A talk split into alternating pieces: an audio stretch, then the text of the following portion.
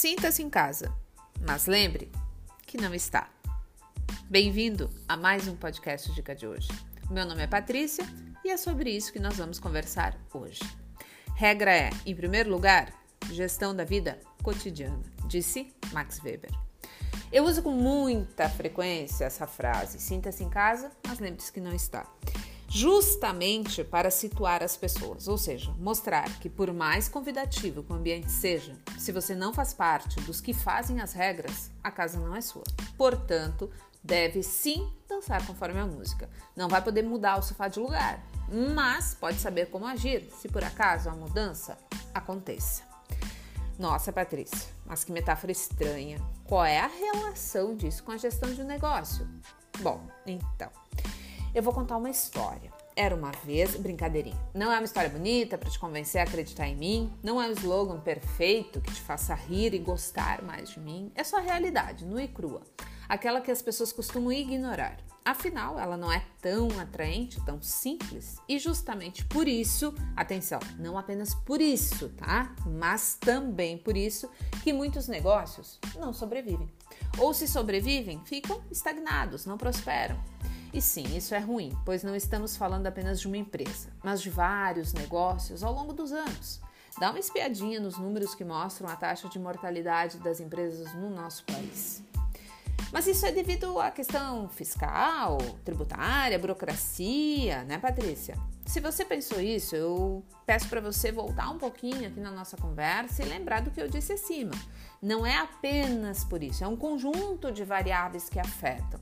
Porém, Preste atenção, não é realista excluir a falta de planejamento, a ineficiência quando o assunto é a capacidade de gerir os recursos, de permanecer saudável financeiramente nos ciclos diversos de mercado, ou então de entregar o produto certo pelo preço contratado com a qualidade solicitada. Não deveria ser tão difícil, né? Então a gente não pode excluir essas variáveis da conta do porquê as empresas ficam estagnadas, do porquê as empresas não crescem ou então porquê que as empresas acabam desaparecendo.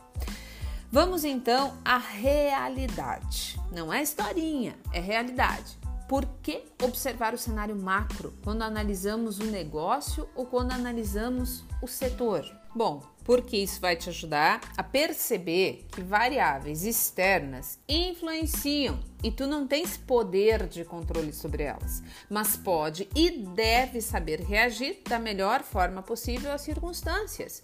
E isso é o trabalho de um gestor. Isso é o trabalho da gestão. Vamos começar pelo mais básico.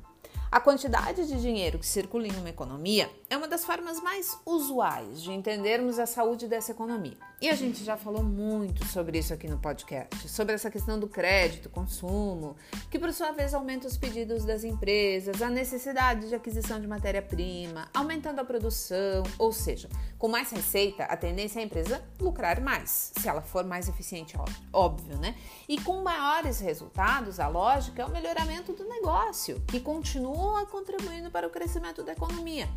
E para o investidor, o preço das ações e os dividendos tendem a acompanhar essa evolução também.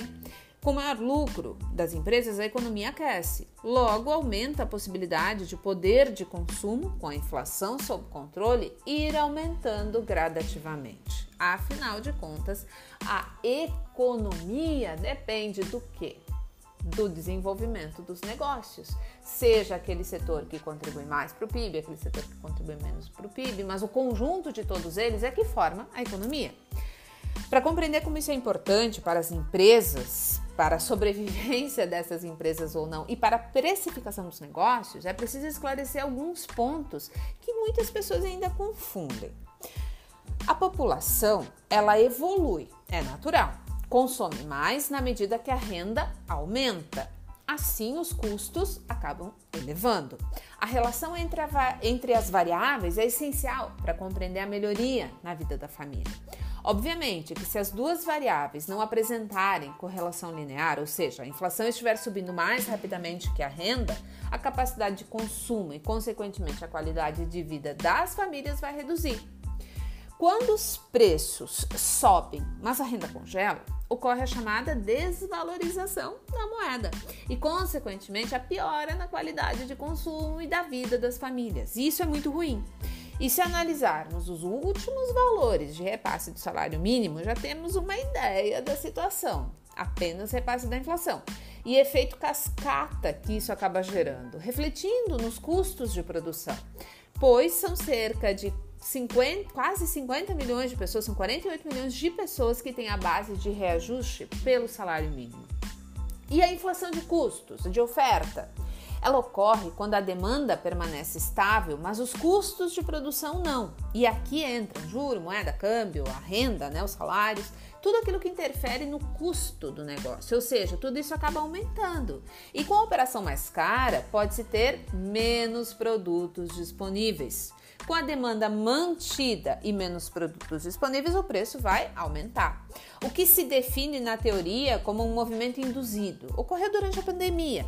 E com a segunda onda pode sim existir a probabilidade de ocorrer novamente. Mas veja que não ocorre apenas em pandemias. Inclusive, eu citei na nossa conversa da semana passada quando poucos players são fornecedores e fecham as portas. O que ocorre com uma oferta menor e uma demanda estável ou aumentando? O que, que acontece nesses casos? E a gente sempre precisa lembrar que isso não é incomum de acontecer. Então você pode estar pensando o seguinte, mas gente, isso acontecer por que motivo as empresas não têm mais do que um fornecedor? Por que cargas d'água elas teriam apenas um fornecedor? Bom, podem ser alguns motivos. Entre os principais estão ou a empresa não faz uma gestão eficiente da cadeia de fornecedores, ou então, infelizmente, não existem muitas escolhas para exercer, né? Ou então, quando existem escolhas, elas têm um custo muito mais elevado que vai encarecer o processo. Então, vamos usar um exemplo. Numa situação onde a indústria precisa aumentar os preços, afinal o preço no fornecedor está maior, justamente o que aconteceu em diversos setores agora na pandemia. O que vai desencadear ainda mais inflação na cadeia inteira, que por sua vez vai interferir no preço, logo pode interferir no consumo. Afinal, pode ser um produto com uma demanda elástica, então vai sim refletir lá no consumo, que vai aparecer nas contas da empresa no faturamento. Então, o que a empresa pode fazer? Existem alguns cenários possíveis. Se existe concorrência acirrada, a empresa pode não conseguir repassar a inflação por um determinado período, pois aumentar os preços pode gerar perda de clientes no mercado. Então, eles podem focar na quantidade para diluir o efeito e reduzem a margem e conseguem manter um preço de venda que permita um resultado saudável. Porém, isso não consegue ser mantido por longos períodos principalmente quando a empresa precisa fazer investimentos para melhorar a operação, para expandir. Mas e quando não existe quantidade a ser produzida devido a essa menor demanda? Naqueles casos onde o produto ele é supérfluo e em crises ele deixa de ser consumido. Não existe uma grande necessidade de consumo de comprar blusinha, sapato, uh, enfim, coisas que são supérfluas, né?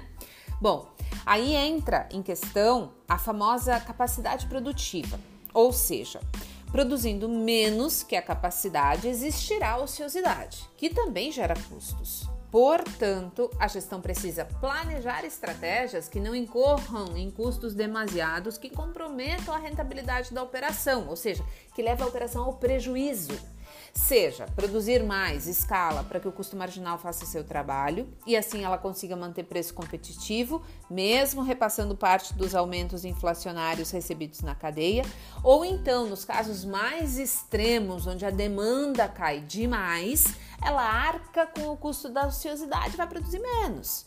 Mas aí ela já precisa ter um plano para reestruturar a operação, para enxugar, para desinvestir se ela percebe que isso não é uma coisa que vai passar logo, se é uma coisa que o mercado vai continuar mantendo, ou seja, uma demanda menos aquecida durante um tempo muito prolongado. Quer um exemplo mais prático? Use a conta estoques do negócio. Qual a estratégia da companhia quando você avalia essa conta dela lá no balanço patrimonial? É uma empresa que tem receio de desabastecimento? Logo, ela faz grandes compras que comprometem o ciclo econômico, ou seja, prazo médio de pagamento, prazo médio de recebimento, lembram? Capital de giro, e acabam disparando a necessidade de captar dinheiro a mercado para tentar ter alguma liquidez. E aí vem uma outra pergunta que é muito importante também. A empresa consegue fazer isso, captar mercado? É fácil para qualquer empresa conseguir um financiamento? E se conseguir, o custo ele é viável? Ou é apenas mais um buraco no barco afundando? E geralmente esse buraco costuma ser um dos maiores, né? Afinal, sem uma modelagem financeira para identificar os retornos dos projetos, considerando os custos que irão incorrer durante esse processo, é improvável que os objetivos sejam alcançados. Isso porque coisas improváveis acontecem. Variáveis mudam e sem um plano para gerenciar tanto os dias bons quanto os ruins, fica difícil alguma coisa dar certo. Mas, Patrícia, e as grandes empresas? Aquelas que não têm problema com financiamento, também têm o seu ciclo econômico alterado? O capital de giro precisa ser maior? Ou elas são imunes a qualquer cenário somente pelo fato de que elas são maiores? Não, elas não estão imunes. Nenhuma empresa é imune a uma gestão desastrada elas sofrem também com aumento no custo da matéria-prima, principalmente quando não existe capacidade de armazenagem ou em casos onde o custo-benefício de grandes quantidades não é um custo de oportunidade. E onde é que a gente pode ver isso, criatura? Onde é que eu encontro esses números? Na DRE. Afinal, afeta o faturamento, quantidade, preço, mexe com o ciclo econômico, capital de giro. E se as empresas têm alavancagem financeira elevada e elas vão gerar menos caixa, nada bom, né? Acompanhe o raciocínio. Um exemplo prático dos últimos meses. Os preços dos alimentos estão subindo. Isso é um fato que pode ser comprovado em qualquer supermercado. O preço das commodities, dos grãos, alcançaram recordes em 2020 a soja e o milho indicando novos recordes na Bolsa de Chicago, se bem que a soja andou dando uma recuada. O milho tendo uma previsão de aumento de área plantada, devido a uma demanda aquecida mundo afora, principalmente vindo da China e também da Europa, como destacado abertamente aí por todas as entidades do setor. Logo, uma expectativa de inflação acaba entrando em cena. E tudo isso vai mexer com o quê? Vai mexer com a taxa de juros. E aí tem as reuniões do Copom, e aí tem as entrevistas do ministro, e com isso a renda variável vai ter uma volatilidade maior, os títulos lá do Tesouro também vão acabar mudando as taxas, ou seja, movimenta com tudo. E também movimenta com o resultado dos negócios, porque se tem relação com renda, com emprego, com política monetária, tem relação com o quanto as empresas produzem e comercializam. E para terminar a nossa conversa, vem aquela pergunta mais importante que tem relação lá com o início, né, do que eu falei para vocês. Temos alguma possibilidade de interferir em eventos macro para mudá-los? Evitar que eles aconteçam? Individualmente não, né, gente? Portanto, nesse aspecto, somos apenas os convidados da casa, desfrutamos do anfitrião, mas não podemos mudar os móveis de lugar. Temos que aprender a conviver com eles do jeito que eles estão e trabalhar para maximizar o aproveitamento do nosso tempo, da nossa estadia na casa. Ninguém vence o mercado. Empresas não são imunes, o cenário macro dita a regra e você, gestor e ou investidor, precisa saber dançar todos os ritmos que ele lançar.